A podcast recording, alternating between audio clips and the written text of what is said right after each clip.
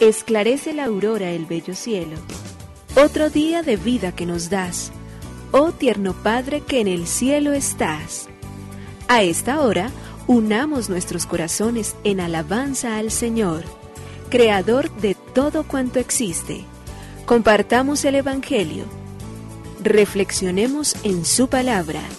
Esto es, Esclarece la Aurora, con el Padre Antonio Ramírez. Bienvenidos.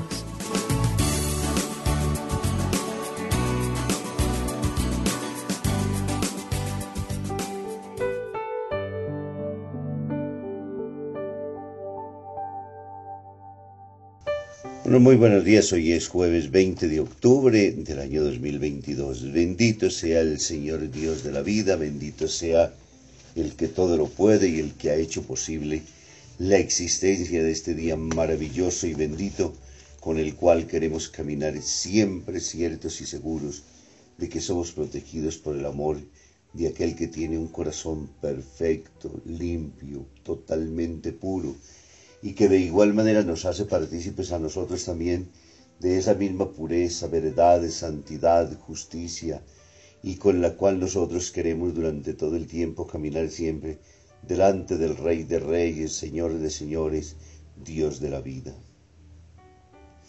Queremos pedirle hoy una vez más que nos regale un corazón pobre, capaz de reconocer que necesitamos de Dios. Aunque el hombre ande inundado en bienes materiales, pero si carece de los bienes del Espíritu, es el más pobre absolutamente de todos. Por eso San Pablo nos dice que el camino perfecto es el del amor que aunque seamos capaces de dar nuestro propio cuerpo y ofrecerlo en sacrificio, si no tenemos amor no servimos absolutamente para nada. Por ello ese corazón pobre, un corazón necesitado de Dios, un corazón sincero, un corazón auténtico, es un corazón que agrada a Dios y hace entonces también delante de los hermanos cierta gratitud. Y por ello le pedimos al Señor que nos dé ese mismo corazón a nosotros para que nos vaya acompañando a lo largo de nuestra vida. Y por ello que esta mañana entonces, al comenzar el día, seamos protegidos en tu confianza, para que nos dejemos ayudar, sostener, para que nos dejemos bendecir por aquel que quiere guiarnos por los caminos, por las vías justas, por las vías rectas, por el camino honrado.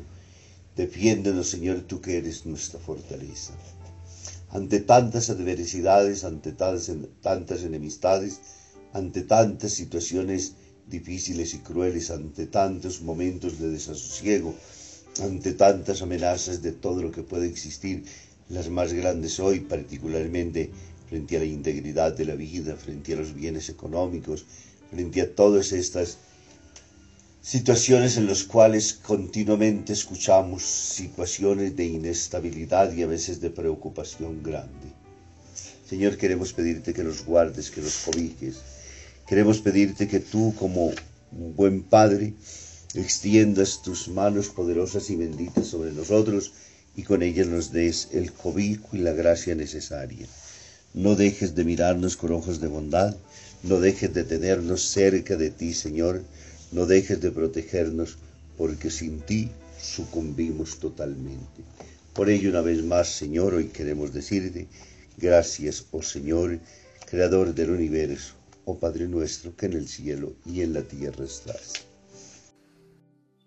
Nos unimos a la Iglesia Universal que ora. Esclarece la aurora el bello cielo, otro día de vida que nos das. Gracias a Dios, Creador del universo. Oh tierno Padre que en el cielo estás, nuestras voces unimos al concierto que el universo eleva ya en tu honor. Desde la tierra al cielo más profundo, tierno Padre magnífico hacedor, conserva nuestras almas sin pecado, a nuestro cuerpo da fuerza y salud, y nuestra mente ilumina piadoso con un rayo benéfico de luz. Por nuestra amada patria suplicamos, por la iglesia elevamos oración por nuestros amados padres y familia, siempre dichosos los hagas tú, Señor.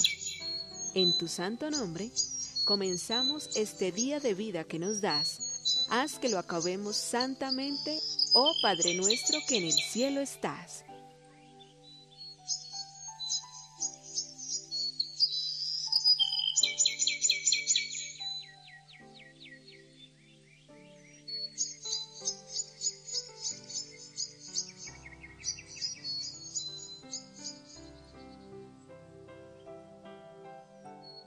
¿Por qué los cristianos no tienen cara de resucitados?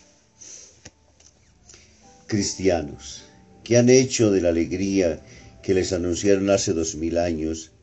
Así escribió el gran filósofo Nis criticando a los cristianos que, por un lado dicen, se dicen discípulos de Cristo resucitado y por el otro lado manifiestan una cara apagada, triste, melancólica. Julien Green, cuando la idea de la conversión comenzaba a rondarle en la cabeza, solía apostarse a la puerta de las iglesias para ver los rostros de los que de ellas salían y pensaba, si ahí se encuentran con Dios y, si ahí asisten a la muerte y resurrección de Jesucristo, tendrán que salir con rostros alegres, serenos y luminosos. Y se preguntaba, ¿dónde dejaron la alegría de la Pascua? Es un gran interrogante para nosotros. ¿Qué hemos hecho nosotros los cristianos, los discípulos de Jesús, de la alegría del Evangelio? Francisco nos escribió la exhortación apostólica Evangelium Gaudium, alegría.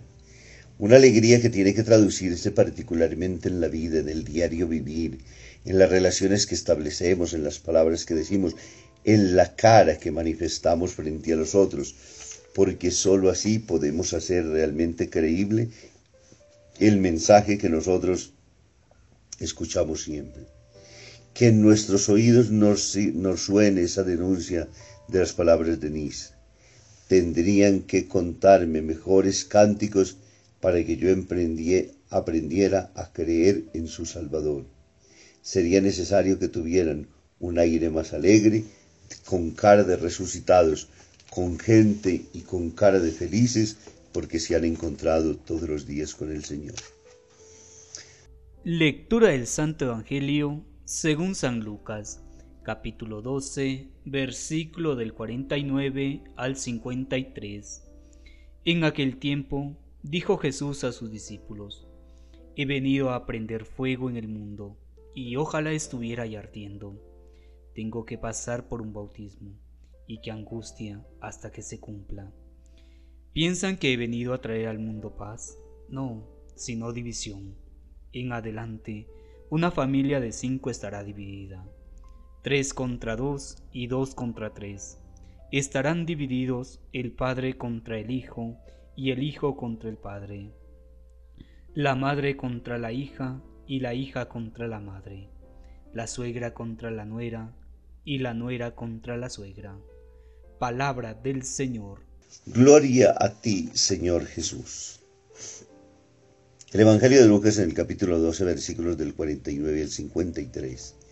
Jesús una vez más transfigurado, enormemente emocionado, lleno de la alegría inmensa del gozo del Evangelio que Él ha traído sobre el mundo, nos dice, he venido a traer fuego a la tierra y cuánto desearía ya que estuviera ardiendo y a continuación habla del bautismo que va a recibir. Y a partir de ello entonces Jesús nos dice de las divisiones, de las enemistades, que, pero en virtud de la capacidad de ser testigos elocuentes, reales del reino. Y por ello vale la pena preguntarnos cuál es la paz que Jesús nos trae. Jesús acepta la realidad que a él le toca, su misión, y le urge comunicarla y la espera con impaciencia porque su, su misma misión cobre vida entre los oyentes a través del fuego purificador de la conversión. Se darán enemistades cuando alguien, cuando algunos de nosotros, viendo la verdad, la transparencia, el honor, el respeto debido por el otro, la capacidad de la valoración de la vida desde todos los momentos desde su concepción hasta la muerte, el respeto por la libertad del otro, todas esas acciones propias que trae el Evangelio son las que Jesús nos pide que podamos vivir.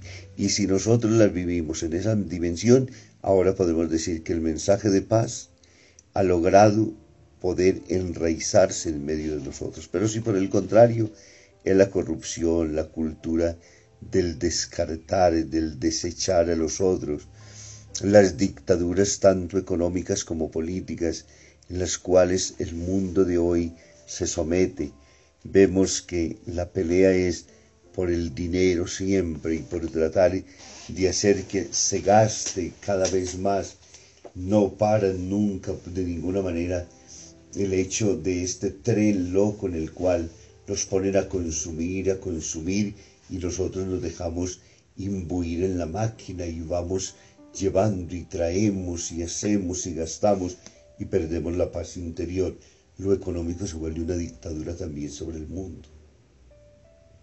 La corrupción, tantas situaciones, con ese príncipe de este mundo que quiere apoderarse, quitándonos la paz interior, haciéndonos ver el mundo horrorizado de la violencia, mostrándonos a nosotros que solamente estamos hechos para producir y que somos solamente materia en manos de todos estos artífices que hoy llevan y traen en el mundo políticas en todas sus dimensiones y en todas sus formas de idas y de venidas.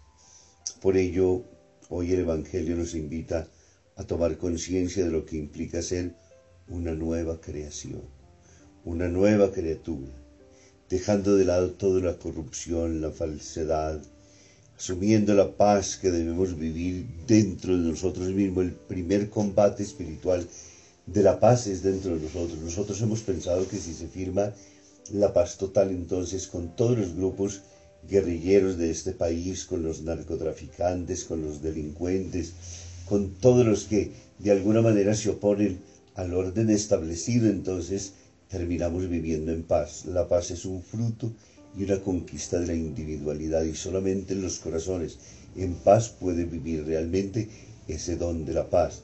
De resto estaremos siempre enfrentados en guerras.